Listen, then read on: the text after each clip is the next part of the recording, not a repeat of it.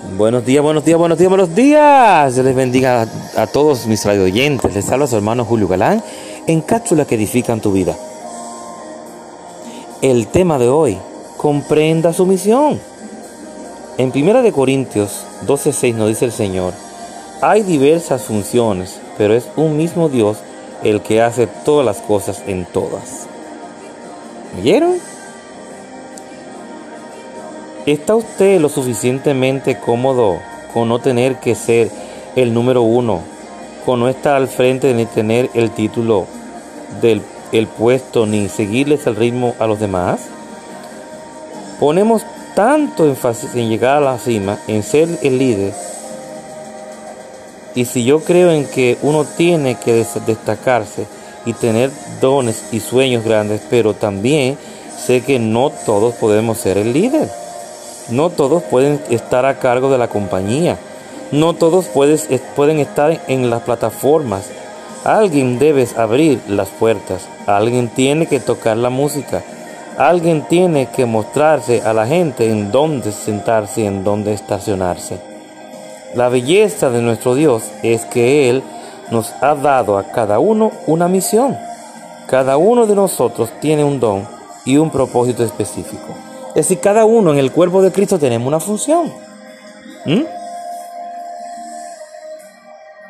Es lo mismo que los ojos no pueden ser los oídos. Los oídos no pueden ser los ojos. Las manos no pueden ser los pies. Cada uno de nosotros tenemos una función en el cuerpo de Cristo. Porque nuestro Dios es el dueño y el que dirige cada una de estas funciones hasta a través de nosotros. Pero debemos entender eso y tener la paciencia y amar lo que nos entregó y lo que nos ordenó y lo, que nos predestinó para hacer. Tenemos que estar tranquilos y confiados porque Él tiene el control de todo. Él tiene el control de todo, pero tenemos que ser ordenados como Él lo es, ir al ritmo de Él.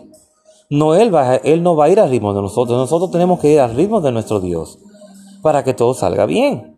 Es como dice el relato, Debe haber alguien que abra la puerta, debe haber alguien que limpie, debe haber alguien que atienda y ayude a las personas a sentarse.